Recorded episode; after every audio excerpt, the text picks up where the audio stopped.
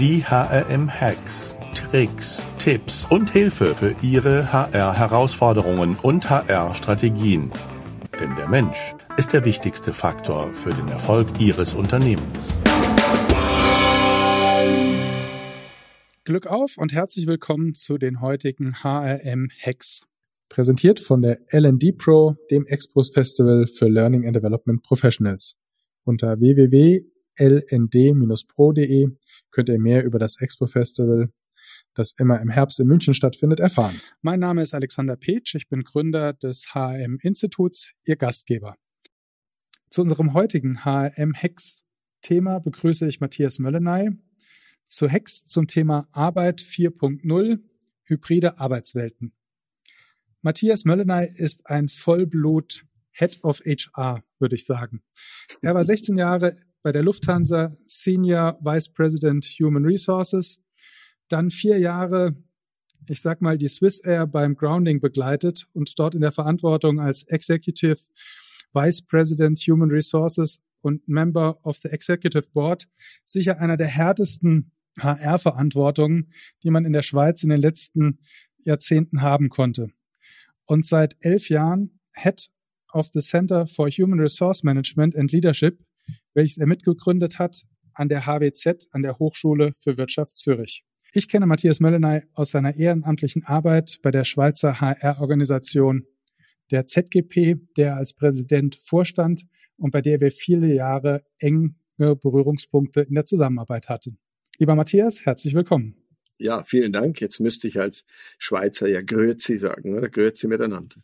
Ja, sehr gerne fühle mich immer wieder wohl bei euch. Ja, ist äh, ja immer wieder schön, in die Schweiz auch zurückzukommen. Vor allen Dingen gerade im letzten Jahr, wo ich viel auf die Schweiz rübergeguckt habe, aber äh, wir Corona bedingt ja äh, nicht so viel reisen durften. Matthias, mit dem Center for Human Resources Management und Leadership forscht ihr ja an dem Thema Arbeit 4.0 und dem Arbeitsplatz der Zukunft. Wie sehen denn die aktuellen Entwicklungen zur Arbeit und zur Zukunft der Arbeit aus? Ja, gut, ich vielleicht bemühe ich da mal einen Vergleich zu so einer zu so einer Küste. Das haben wir ja in der Schweiz überhaupt nicht. Wir sind ja gar kein Küstenland. Aber wenn man so diese Wellen kommen sieht, dann hat man das Gefühl, jetzt kommt dann so eine langsam und dann kommt eine noch größere und überschwappt die so von hinten. Und äh, so ungefähr komme ich mich da im Moment äh, komme mir vor, wenn man sich das anguckt, was wir die seit Jahren eigentlich schon beobachten, äh, sind so zwei langwellige Trends. Das eine ist die Digitalisierung, die einfach verschiedene Prozesse total auf den Kopf stellt, die mehr Möglichkeiten gibt, die Chancen bietet, andere Strukturen zu machen, äh, die Prozesse zu beschleunigen und so weiter. Das zweite, der zweite Trend, den wir auch schon seit einiger Zeit äh, beobachten und begleiten, ist ja diese sind soziale Veränderungen im Unternehmen im Sinne von mehr Autonomie, äh, Selbstorganisation, flachere Hierarchien, alles so vor dem Hintergrund. Wir müssen als Organisation einfach schneller werden. Ne? Das ist einfach Speed matters. Die Geschwindigkeit wird immer mehr zum wettbewerbsentscheidenden Faktor. Und äh, ich glaube, das hat jetzt der letzte begriffen, dass Hierarchien grundsätzlich eine gute Sache sind, wenn sie funktionieren, aber sind einfach langsam. Und wenn ich schneller werden will, muss ich die Hierarchie äh, einfach versuchen, so lean und schlank wie möglich zu machen oder ganz zu eliminieren. So, in dem Zusammenhang, da haben wir ganz viel Forschung gemacht. Wie funktioniert Führung in solchen Umfeldern, wo es also diese klassische, klare Zuordnung nicht gibt, wo ich vielleicht verschiedene Vorgesetzte oder gar keine Vorgesetzte habe und so weiter. Und jetzt kommt diese dritte Welle, die noch oben drüber geklatscht ist. Das ist dann diese äh, Pandemie ausgelöste, äh, äh, sagen wir mal, Virtualisierungswelle, äh, dann ganz viele Organisationen, die sich das bis vor zwei Jahren noch gar nicht vorstellen konnten, dass man bei ihnen überhaupt Homeoffice machen kann. Äh, die sind jetzt auf die Welt gekommen und sagen, oh, äh, es geht nicht nur, sondern es geht sogar eigentlich ganz gut. Und, und jetzt kommt in verschiedenen Organisationen kommt das alles zusammen. Und man darf natürlich nicht vergessen, es gibt 50 Prozent der Organisationen, äh, Produktionsbetriebe und Verkehrsbetriebe und alles Mögliche, wo Virtualisierung der Arbeit nicht geht. Die müssen ja physisch vor Ort sein. Aber die würde ich jetzt hier mal ausklammern, sondern so diese klassischen äh, Büro- und Wissensorganisationen äh, mal anschauen. Und dort haben wir eine Kombination aus allem drei. Es gibt im HR jetzt und äh, für, sagen wir mal, Personal involvierende Prozesse, gibt es digitale Lösungen. Es gibt immer mehr Apps, immer mehr äh, Prozesse, die so funktionieren. Aber wir haben dann organisationale Ansätze wie sowas an dem Extrem Holocracy oder wir haben Soziokratie, wir haben äh, kollegiale Führung und so, also an, neue Ansätze, wie man damit umgeht. Und jetzt kommt's in dieser, durch diese äh, Virtualisierung, die wir gelernt haben, kommen wir jetzt in den hybriden Bereich. Hybrid heißt, dass ich ähm, nicht entweder im, die ganze Zeit im Büro bin oder die ganze Zeit zu Hause, sondern ich bin teilweise zu Hause, teilweise im Büro. Und da rede ich jetzt nicht davon, über das früher schon kannten. Äh, ich arbeite vier Tage, viereinhalb Tage im Büro und einen halben Tag darf ich Homeoffice machen. Äh, das ist für mich nicht Hybrid, äh, sondern Hybrid ist zum Beispiel zwei Tage im Büro, drei Tage im Homeoffice oder vielleicht ganz Auflösen von Arbeitszeitverpflichtungen, was arbeitsrechtlich schwierig ist, aber auch eine Zukunftslösung sein könnte. Oder? Und wenn ich über sowas nachdenke, muss ich dann auch wieder Führung neu denken, oder? Wie, wie wie man Menschen führt, die nicht da sind, äh, virtuell. Das haben wir, glaube ich, alle gelernt, mehr oder weniger gut natürlich. Aber jetzt geht's drum, wie führe ich denn gleichzeitig die Anwesenden und die Abwesenden? Mhm. Und wir haben das auch bei uns an den Hochschulen festgestellt. Wir wissen natürlich, wie äh, physischer Unterricht funktioniert. Wir wissen inzwischen auch, wie virtueller einigermaßen gut gestaltet werden kann. So, und jetzt kommen auch da die, genau die gleiche Überlegung. Wie, wie geht das denn, wenn ich einen Teil der Studierenden vor Ort habe und ein Teil sitzt zu Hause? Mhm. Äh, wie geht das? Und wir, äh, wir haben es gemerkt, das ist schwierig. Ich habe noch keine, noch keinen gefunden, der da den Stein der Weisen entdeckt hat und sagt, genau so funktioniert's. Wir haben eigentlich da eher mit Unzufriedenheit zu tun. Also da sind wir noch wirklich am Forschen. Und ähnlich ist es natürlich auch in der, in der Praxis, in der Führung was müsste man Führungskräften an die Hand geben, dass sie mit dieser Dualität gut umgehen können. Und das ist, glaube ich, ein wichtiges Thema. Gibt es da auch so einen Ansatz, äh, die kenne ich aus anderen Bereichen, dass man sagt, okay, wenn man hybrid denkt, muss man eigentlich 100 Prozent virtuell denken, um es dann hybrid machen zu können? Ist das ein, eine Strategie ja, dafür oder? Das habe ich auch gedacht, bin aber inzwischen der Meinung, dass damit springt man auch zu kurz. Mhm. Denn es ist ja tatsächlich doch ziemlich anders, oder? Wenn ich, wenn ich mir überlege, was, was macht denn eigentlich so die, die Zufriedenheit von Arbeitnehmern aus, oder? Dann, dann gehört dazu, dass ich eine Aufgabe habe, dass ich dazugehöre, äh, dass ich irgendwie eingebunden werde, dass ich ernst genommen werde. Und äh, das heißt, ich habe gewisse Anforderungen an den Vorgesetzten und die sind sehr unterschiedlich. Oder wenn der natürlich mit der Attitude kommt, ja, ihr, die Anwesenden sind wie virtuelle nur physisch da, äh, dann wird das wahrscheinlich nichts, weil die Erwartungen sind dann, die sind tatsächlich anders an die äh, von denen, die da sind. Hm. Ich will es vielleicht an einem Beispiel äh, klar machen, was wir im Moment be auch beobachten. Äh, Hintergrund war der, dass wir feststellen, dass die, äh, diese starke oder die Extremvirtualisierung zu einer deutlichen Zunahme an Burnout-Erkrankungen, also äh, Erschöpfungsdepressionen und anderen psychologischen, psychischen Problemen geführt hat.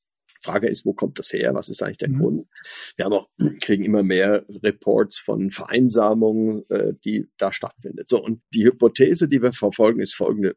In praktisch jedem Team, was ich kenne, und wahrscheinlich ist es bei dir genau gleich, gibt es so ein Inner Circle und ein Outer Circle, wenn man den mal so nennen will. Es bildet sich da immer eine Gruppe von Menschen, die arbeiten nicht nur zusammen, sondern die finden sie auch nett, die finden sich sympathisch und haben vielleicht privat noch so eine WhatsApp-Gruppe oder Trema oder was auch immer. Und äh, wenn sie denn physisch da sind, gehen sie hinterher noch zusammen ein Bier trinken. So. Also die haben auch privat Connections sozusagen. Und äh, dann gibt's halt ein paar andere, die auch zum Team dazugehören, aber die vergisst man dann immer einzuladen, wenn es zum Bier trinken geht. Oder? Und äh, die sind auch aus irgendwelchen Gründen nicht bei der WhatsApp-Gruppe dabei. So, und in der, in der alten physischen Welt war das eigentlich, hat man das zur Kenntnis genommen, weil man ja wusste, das ist so, das kann man auch nicht ändern. Jetzt äh, denen zu sagen, ihr müsst jetzt die anderen da auch mögen, die sind doch auch nett. Das ist ungefähr gleich erfolgreich, wie wenn man seinem ist bei mir jetzt schon ganz, ganz lange her, aber so einem dreijährigen Sohn sagt, du, der Paul da aus der Nachbarschaft, das ist doch ein netter, spiel doch mit dem, oder?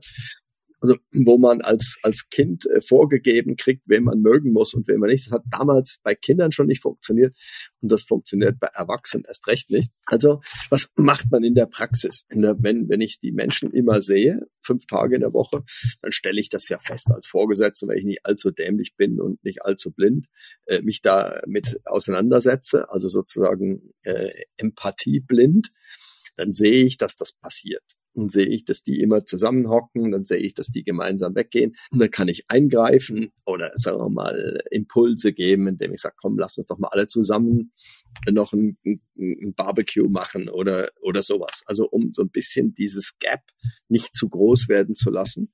Und genau das funktioniert nicht mehr, wenn die Menschen zu Hause sind wenn alle zu Hause sind, oder? Das haben wir jetzt während der Virtualisierung beobachtet. Äh, weil dann gibt's zwar, wir haben festgestellt, es gibt mehr Meetings als früher, mhm. sie sind aber kürzer und sie sind deswegen kürzer, weil man sich auf das rein faktische beschränkt. Und so der Smalltalk-Bereich, das, was man auch noch so mit mal miteinander locker bespricht, das fällt mehr oder weniger weg. Und es fällt einem auch schwierig, schwerer, so private, persönliche Smalltalk-Sachen in so einem Zoom-Call äh, rauszulassen. So, und dann ist es so, diese Menschen, die da im Outer Circle, also die nicht zur Kerngruppe gehören, wenn die im Büro sind, dann sehen die das. Dann sehen sie, dass die anderen schon wieder zusammenhocken, dass die schon wieder zusammen Kaffee trinken gehen und so. Und äh, das ist einfach menschlich. Oder wenn ich sehe, da ist etwas, habe ich so ein bisschen das Gefühl, ich habe es doch unter Kontrolle, weil ich es wenigstens, weil ich sehe, ich weiß, was da genau passiert. Ich kann die einschätzen, wie gravierend mich das betrifft. Im Homeoffice geht das nicht. Und dann werden, dann ist die Tendenz da, dass man dann fürchterliche Sachen vermutet. Und dann vermutet man, die machen mindestens fünfmal am Tag so ein WhatsApp-Call und dann machen die noch das und jenes. Und ich bin immer draußen. Ich bin der Outsider. Und aus dem entsteht so Vereinsamungsgeschichten. Ne? Und das ist so ein Beispiel, wo man sieht, wenn ich jetzt sage, diese virtuelle Idee würde ich jetzt auch auf die Anwesen übertragen, äh, bringt das mhm. nichts. Ich muss versuchen, da ganz neue Ansätze zu finden, wie bringe ich die zusammen. Oder? Also mein Ansatz kam daher, wir wollen auch in Zukunft und sind voll dabei, hybrid weiterzuarbeiten. Und die Meeting-Kultur, die wollen wir weiterhin eigentlich online denken. Also ja. Ähm, ja, ich, wir können uns jetzt nicht mehr vorstellen, dass irgendwie ein Teil in einem Raum sitzt und äh, auf äh, ohne Laptop da sitzt und oder mit, je nachdem, und die anderen äh, virtuell zu Hause. Das heißt also, so Meetings sind bei uns eigentlich jetzt, es sei denn, sie sind sehr kreativ oder Kreativ-Meetings, dann eigentlich alle äh, viel virtuell und auch viel kollaborativer, weil man halt gemeinsam auch schneller einen Bildschirm teilen kann. Also ähm, das erzeugt irgendwie also für uns funktioniert das so besser. Was sind denn deine, deine Hacks oder Tipps zum Thema Führung digital neu denken? Was muss ich denn eigentlich, an was muss ich denken? Wie kann ich es besser machen? Ja, ich glaube, was, was wir, wo wir investieren müssen, äh, ist in das, in das Kennen. Oder? Das heißt also, äh, ich kann, oder du, es geht, letztlich geht es ja ums Vertrauen. Ich will Vertrauen aufbauen. Und das Vertrauen aufzubauen ist halt noch mal schwieriger, wenn das Menschen sind, die ich nicht sehe. Das ist völlig klar. Also Vertrauen in einem virtuellen Umfeld auf oder auszubauen ist schwierig. Und äh, es gibt einfach, jetzt komme ich wieder zurück auf das Beispiel mit den Sympathiegruppen. Es gibt ganz viele Menschen, die sagen, ich kann grundsätzlich nur jemandem vertrauen, den ich mag. Wenn ich einen nicht mag, äh, dann läuft das nicht mit Vertrauen. Und diese Sympathiebarriere, die müssen wir überwinden und müssen überlegen, wie kriege ich das denn hin? Dass die auch untereinander, selbst wenn sie sich nicht mögen, trotzdem Vertrauen aufbauen. Und das geht nur auf der Basis von Kennen. Also das heißt, da ist jetzt der X, ja, jetzt will ich mal gar keinen Vornamen sagen, sonst fühlen sich da gleich wieder alle auf den Schlips getreten, die so heißen. Da ist der X, den finde ich überhaupt nicht sympathisch, aber ich kenne den. Ich weiß, wie der tickt, ich weiß, was für einer ist, ich weiß, bis zu welchem Maß und in welchen Punkten ich mich zu 100 Prozent auf den verlassen kann und wo nicht. Also ich kann die Person einfach gut einschätzen. Und auf der Basis kann man problemlos ein sehr gutes und hohes Maß an Vertrauen aufbauen. Und das ist das Ziel, oder? Ich muss mir Methoden überlegen, Gelegenheiten nutzen und das auch konsequent umsetzen, dass die Menschen, die zusammenarbeiten, sich als allererst gut kennenlernen. Und äh, da behaupte ich jetzt, wenn du ein beliebiges Team fragst, äh, kennt ihr euch gegenseitig? Werden ja, ja klar, logisch, wir arbeiten ja zusammen. Und wenn man dann zwei, drei tiefergehende Fragen stellt, werden die alle feststellen, naja, also richtig kennen tun wir uns eigentlich nicht, sondern wir kennen so die Working Identity. Und das genau, also diese Sympathiebarriere und die Barriere der Working Identity. Den, den, den Bogen müssen wir weiterspannen und dann. Also Matthias, ähm, du hast eigentlich, wenn ich das so zusammenfasse, zum einen sprichst du von den Inner Circle und Outer Circle, also sozusagen zwei Gruppen in der Organisation oder im Team, die einen, die sich besser kennen und besser mögen und die so ein bisschen mhm. die Outsider sind. Und du sagst, in ähm, gerade in der virtuellen Führung muss man eigentlich diese das noch aktiver versuchen abzubauen. Genau, so also die sozusagen die Sympathiebarriere ja? müssen wir überwinden. Genau. Dann ist der Weg dazu, sozusagen Hack 2 ist äh, eigentlich Vertrauen aufbauen. Ne? Vertrauen ist in vielen Punkten eine, eine Sympathiefrage, aber auch eine Kennensfrage. Und das äh, ist dann sozusagen der dritte Schritt oder Hack Nummer drei wäre also einander kennenlernen und wahrscheinlich auch aktiver in virtuellen und hybriden sozusagen Teams dieses Kennenlernen fördern, genau. dass ich weiß, also der bewusst, andere. ganz bewusst äh, auch Online-Meetings nicht direkt so Cold Water und wir gehen sofort mhm. los, sondern ganz bewusst ähm, so eine Warm-up-Phase einbauen. Und meine, die einfachste mhm. Möglichkeit äh, wäre, indem man den anderen, mit dem man da zusammensitzt oder telefoniert oder zoomt, fragt, wie geht's dir? Dann eine kleine Pause macht mhm. und danach schiebt, wirklich. Also, denn wie geht's dir, fragen wir jeden Tag hundertmal und jeder weiß, das meinen wir eigentlich gar nicht ernst. Und dem anderen zu fragen, wie geht's dir und ihm in irgendeiner Form, entweder durch äh, wirklich oder so, signalisieren, dass ich will's wirklich wissen. Mich interessiert das, wie es demjenigen geht. Das mhm. wäre die einfachste Form, die man problemlos machen mhm. kann. Oder viele Organisationen, die da schon ein bisschen weiter sind und haben tatsächlich dieses Kennenlernen verbessert, und ich habe dazu nachher auch einen Vorschlag, so ein Hack, wie man das machen kann. Aber die da schon einen Schritt weiter sind, machen das so, dass sie am Anfang eine Runde machen am virtuellen Tisch. Kann man natürlich auch physisch machen, klar, auch am physischen Tisch. Mhm. Und jeder beantwortet kurz folgende Frage. Wie geht's mir heute? Und was ist mir persönlich für dieses Meeting besonders wichtig? Also nicht, was will ich erreichen, sondern was ist mir wichtig, was ist, wo, worauf lege ich besonderen Wert. Das kann ein Ziel sein, das kann aber auch eine Attitude, das kann eine Haltung sein. Mir ist wichtig, dass wir uns diesmal wirklich mal alle ausreden lassen. Das kann sein, mir ist es total wichtig, dass wir heute noch keine Entscheidung treffen, weil ich noch nicht so weit bin. Aber mal in aller Ehrlichkeit, da rede ich jetzt viel von psychologischer Sicherheit, mal auf den Tisch legen. Worum geht's mir eigentlich? Was ist jetzt mir als Mensch persönlich in dem Meeting ein besonderes Anliegen? So, und wenn das jeder gesagt hat, das dauert je nach Teilnehmerzahl eine bis drei Minuten, dann äh, merkst du, du bist in, einer völlig, in einem völlig anderen Meeting-Modus. Und alle Firmen, die das machen, äh, berichten mir, dass sie seitdem deutlich kürzer, nochmal kürzere Meetings haben. Und äh, die sind eh schon kürzer, wenn sie virtuell sind, jetzt sind noch kürzer und sie kommen mehr zum Punkt und die Ehrlichkeit im Umgang miteinander hat deutlich zugenommen. Das ist total wichtig. Aber Bedingung ist für das, also das jetzt einfach so ins, ins Kalte zu rühren und sagen, jetzt, äh, machen wir das mal so, äh, wird schwierig, sondern es muss erst dieses Kennenlernen. Da muss man so erste Schritte gemacht haben, dass die anderen anfangen, sich füreinander zu interessieren, sagen, ja, mich interessiert's wirklich, wie es dem Sascha geht, mir interessiert es wirklich, was du, was dir wichtig ist.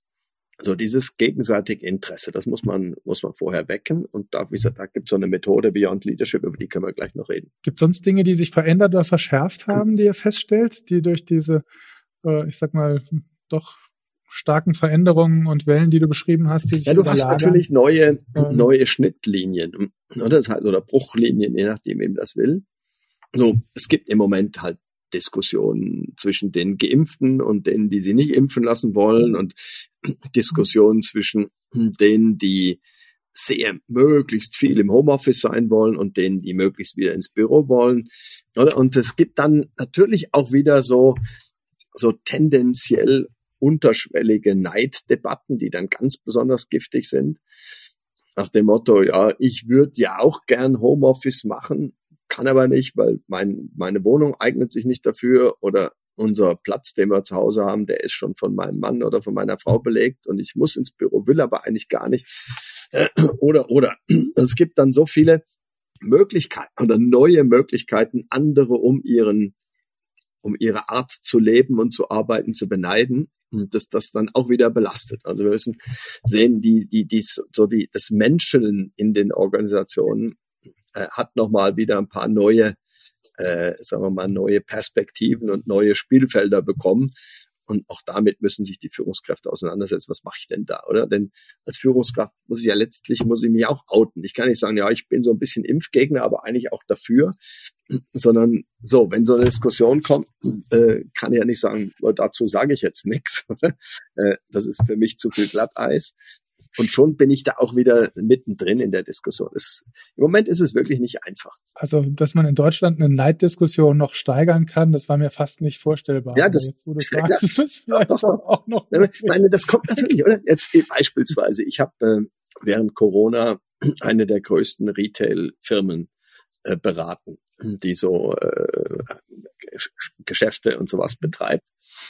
Äh, so äh, Fast Food unter anderem und so weiter. Ne? Mhm. Und dann ist natürlich klar, da sagen die einen, die sagen, ja, also ich bin in Kurzarbeit, Schweinerei, ich kriege nur 80 Prozent von meinem Lohn und äh, der darf arbeiten, weil seine Filiale noch nicht geschlossen ist. Und der, der arbeitet, sagt, ja, so blöd, also ich bin hier jeden Tag dieser Virendusche ausgesetzt und der hockt daheim und kriegt für nichts tun 80 Prozent von seinem Lohn. Geht's eigentlich noch?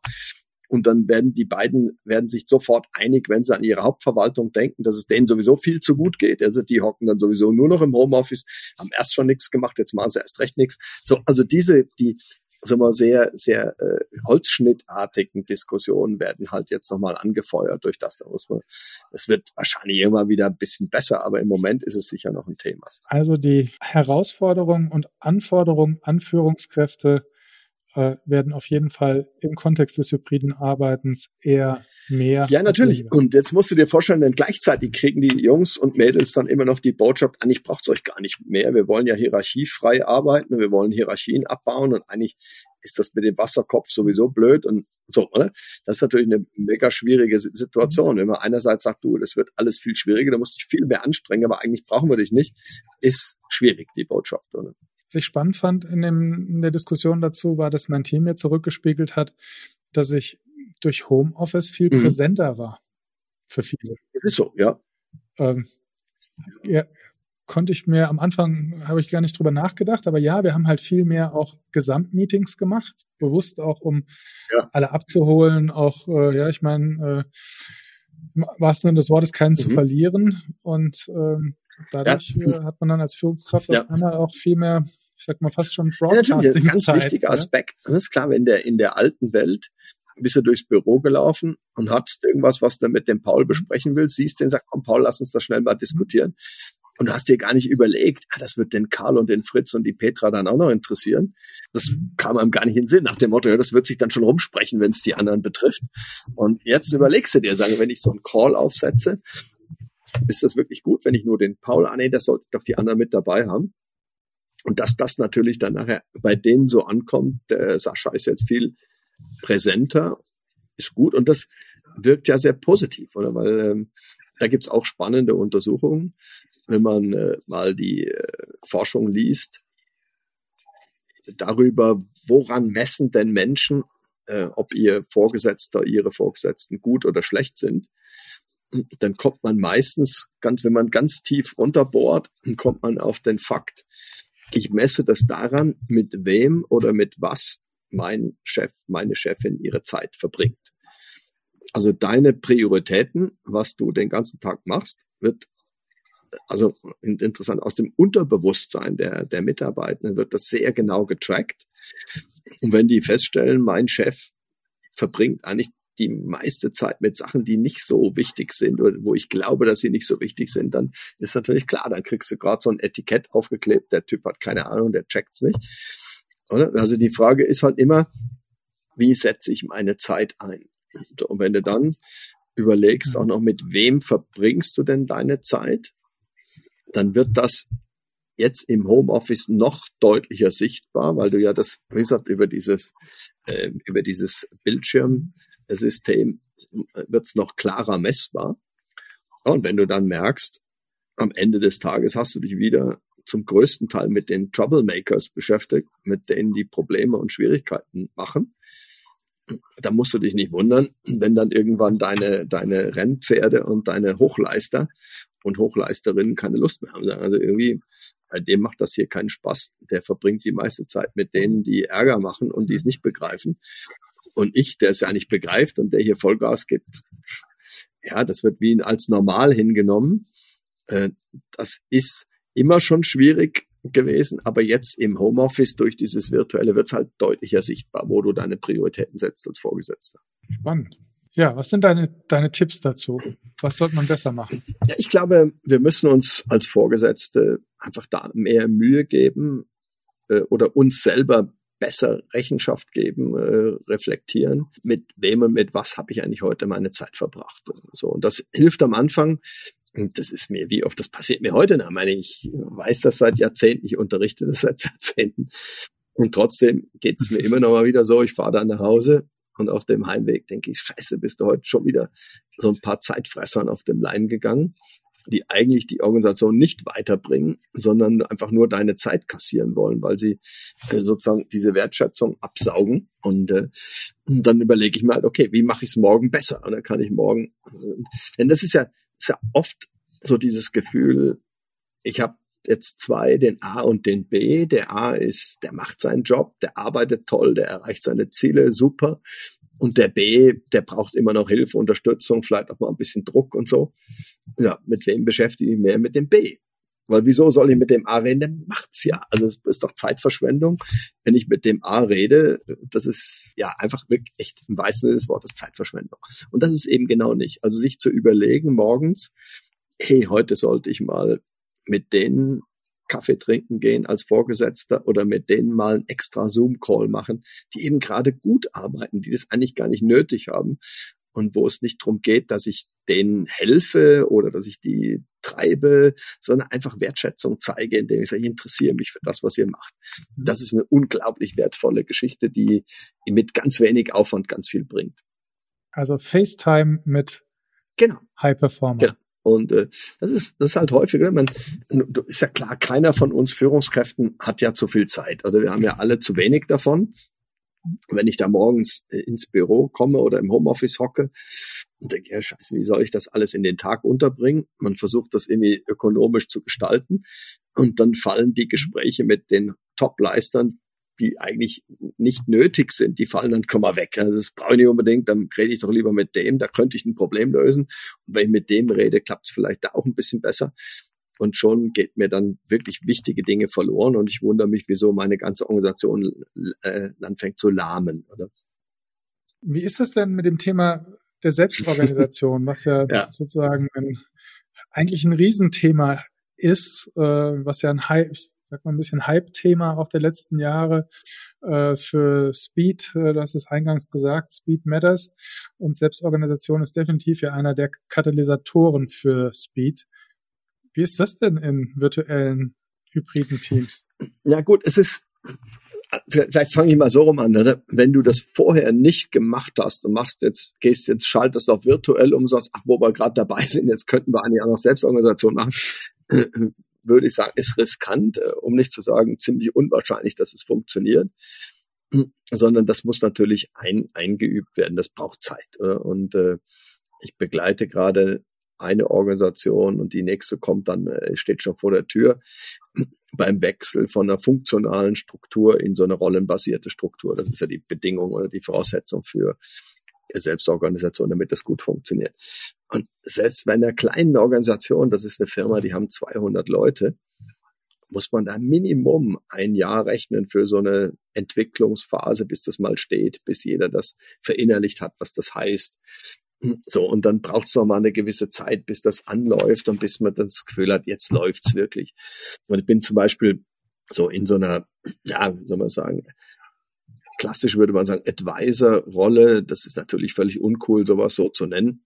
Äh, also ich sage mal so, ich bin irgendwie dabei, äh, als HR-Spezialist bei der Firma Freitag, die diese, die diese äh, Taschen machen aus äh, Lastwagenplanen, also im Sinne Kreislaufwirtschaft, total spannendes, interessantes Unternehmen. Und die haben vor hm, fünf Jahren angefangen, eine Holocracy einzuführen, also ihr Unternehmen in eine holokratische Form zu überführen.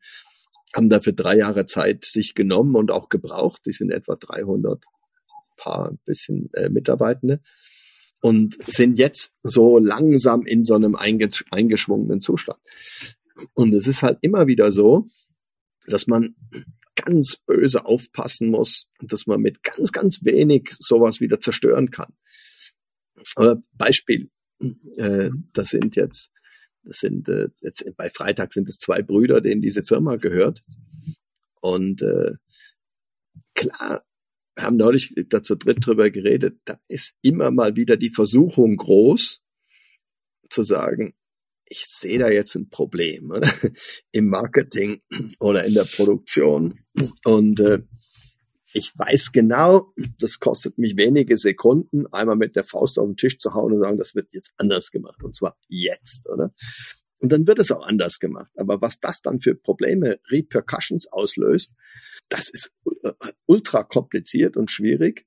Und deswegen glaube ich, dass einer der wichtigsten Erfolgsfaktoren ist, dass die beiden als Besitzer sich wirklich diese Disziplin verordnet haben, das interessanterweise auch sehr gut durchhalten, äh, sich nicht von der Versuchung erschlagen zu lassen, ja, ich wüsste ja schon, wie es geht und ich könnte jetzt da mal eingreifen und bewusst sich die Finger in, in der Hosentasche zu lassen und sagen, nee, nee, das, ich habe das delegiert, dafür gibt es einen Kreis und die müssen das machen.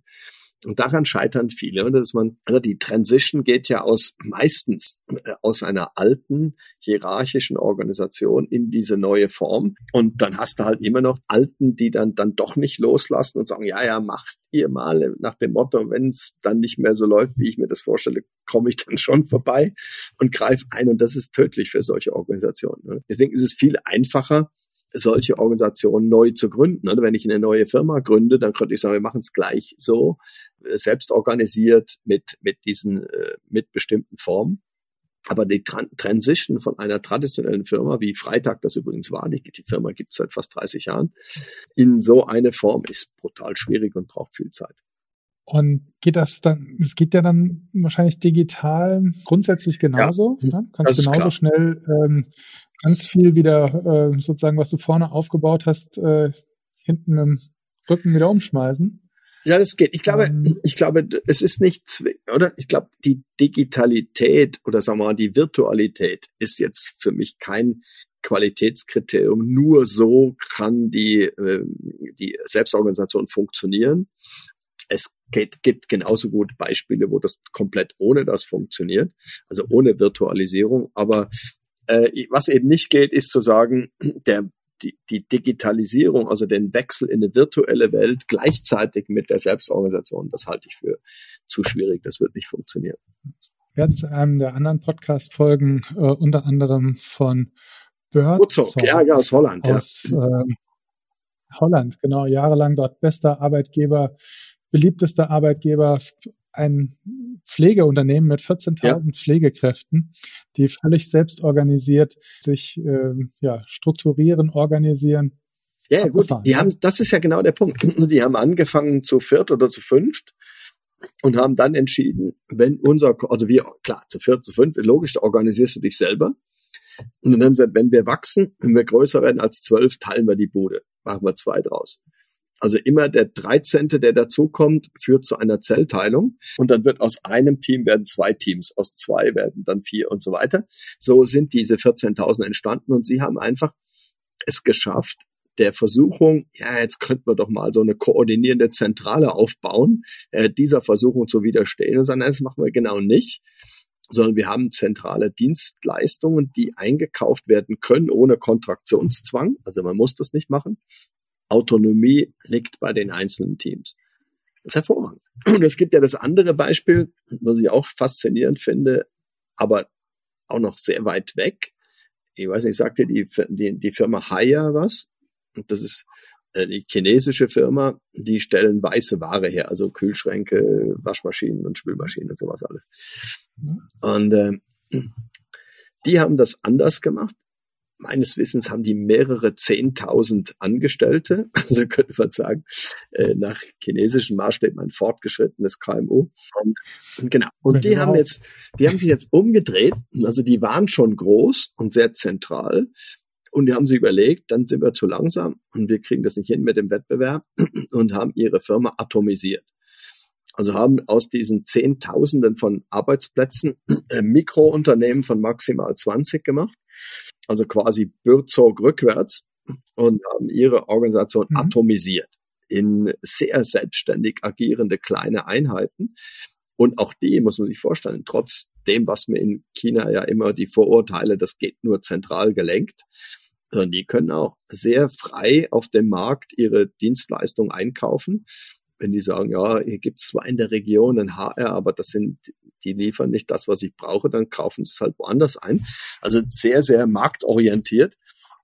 Und wie gesagt, das sind jetzt nur so zwei, drei Beispiele. Äh, da gibt's gibt vielleicht, wenn man lange schaut, gibt's vielleicht 50 oder 100, also eine ganz kleine Zahl. Aber ich glaube, dass die viele Dinge experimentell jetzt vorführen, von denen dann die anderen lernen können. Also ich bin immer so gegen Copy-Paste-Ansätze. Ja, Bürzog macht das, dann will wir das genauso machen. Ich glaube, das funktioniert nicht, aber wir müssen aus dem Stadium des Kopierens in das Kapieren kommen und dann überlegen, was heißt das für uns und das passt. Auf jeden Fall. Ja, Matthias, vielen Dank. Ähm, zum Schluss noch ein Tipp zum Thema Arbeit 4.0. Du sagst, das würde ich Ja, vielleicht eben noch dieser, dieser kurze Hinweis zu unserem Tool, was wir da hier bei uns entwickelt haben, das Beyond Leadership, weil es total einfach ist, mit dem man in der Arbeitswelt 4.0 sehr viel weiterkommt. Ich erkläre das in aller Kürze. Äh, man kann, es gibt da Podcast, es gibt äh, äh, auf der Website, es gibt ein Buch dazu und so. Äh, das funktioniert einfach so. Ich nehme dann eine beliebig große Gruppe, nehme an, wir sind zu 20 in unserer, in unserer Firma, teile die Gruppe in Zweiergruppen auf und sage, jeder, jede Zweiergruppe kriegt eine Frage gestellt. Das war alle die gleiche. Alle arbeiten synchron parallel an dieser Frage nach bestimmten Regeln. So, und die Regeln lauten, einer von den beiden fängt an und kriegt exakt zwei gestoppte Minuten, um äh, über diese Frage zu reden. Und der andere muss in den zwei Minuten zwingend schweigen. Er darf dazu nichts sagen. Auch nicht fragen oder gar nichts, einfach konzentriert zuhören. Und nach den zwei Minuten bekommt er eine Minute, um dem, der geredet hat, wertschätzendes, positives Feedback zu geben. Und zwar ausschließlich. Keine Kritik und wer noch so lieb gemeint oder zärtlich verpackt ist, dringend strikt verboten. Dann nur dem anderen sagen, Mensch, du, das hat mir jetzt gefallen, was du da gesagt hast das hat mich beeindruckt oder gibt mir zum Denken so in der Weise. Und dann dreht sich das um, kommt der andere dran. Also die Übung dauert zwei plus eins, zwei plus eins, sechs Minuten. Und jetzt kommt sie entscheidend. Die Frage, die dann in den Gruppen diskutiert wird, äh, lautet, wer bin ich und warum bin ich hier? Und die Frage muss man erklären. Wer bin ich heißt nicht, was bin ich. Da wird nicht drüber geredet, dass ich Abteilungsleiter bin oder ein höheres Budget habe als der andere, sondern wer bin ich heißt, was ist mir wichtig? Wofür bin ich bereit, morgens früher aufzustehen, zu kämpfen, zu leiden? Wo ist mein Herzblut? Was ist mir total wichtig? Was liegt mir am Herzen? Man kann das überall spielen lassen. Man äh, kann sagen, was ist mir im Beruf wichtig, in der Familie, im Sportverein, wie auch immer. So, und dann bekomme ich für das Wertschätzung. Und das ist das Interessante. Diese Wertschätzung geht ja dann nicht, ist untypisch im Büro. Klar, wir sind uns einig, wir kriegen alle zu wenig Wertschätzung. Aber wenn wir Wertschätzung kriegen, kriegen wir sie für etwas, was wir getan, geleistet, beigetragen, gemacht haben. Und hier geht die Wertschätzung auf die Person. Ich sage dir, warum du ein wunderbarer Mensch bist, weil du vorher ja, du hast über dich erzählt, was dir wichtig ist. Und ich sage, das finde ich toll, oder? Und deswegen hat das so einen Impact. Wir erleben immer wieder, dass Menschen, die zum Beispiel schon seit fünf Jahren in einem Büro sitzen, nach dieser Übung sagen, es ist ja unglaublich, das ist Magic, oder? Jetzt sitze ich doch mit dem da seit fünf Jahren in einem Büro und habe in sechs Minuten mehr über diese Person, über den Mensch erfahren als in fünf Jahren. Das kann doch gar nicht sein. Und natürlich, es kann sein, weil dieses Modell, was wir da entwickelt haben, ist eben durch diese konsequent Wertschätzungsorientierung durch diese psychologische Sicherheit, die erzeugt wird, äh, kriegt das diese Power. Und wie gesagt, es ist genauso einfach, wie ich es jetzt gerade gesagt habe. Und das kann jeder ausprobieren. Es gibt da keine Lizenzgebühr, die man zahlen muss, einfach tun. Und über das, das wäre für mich so ein Vehikel, um das, was wir vorhin besprochen haben, dieses bessere Kennenlernen in der Organisation zu verbreiten. Cool. Also das zahlt ja voll dann auf die Punkte ein, über die wir genau. gerade gesprochen hatten vorher. Das Kennenlernen, Vertrauen aufbauen, die Circles brechen sozusagen. Ja. Matthias, ja, herzlichen Dank für deine Tipps, Hacks. Ähm, hat mir Spaß gemacht. Ähm, wer die Checkliste und den äh, das Interview nochmal in Schriftform haben möchte, einfach auf hm.de Matthias Möllenay oder den Titel des Podcasts eingeben. Dann äh, findet ihr das alles nochmal und in den Show Notes und auch in dem Artikel ähm, werden wir auch den Link äh, natürlich nennen äh, zu dem Tool, äh, dann selber ausprobieren, uns Feedback geben, gerne an redaktion.hm.de und ähm, wenn es euch gefallen hat, freuen wir uns, wenn ihr es weitererzählt. Glück auf, bleibt gesund und denkt dran, der Mensch ist der wichtigste Erfolgsfaktor für euer Unternehmen.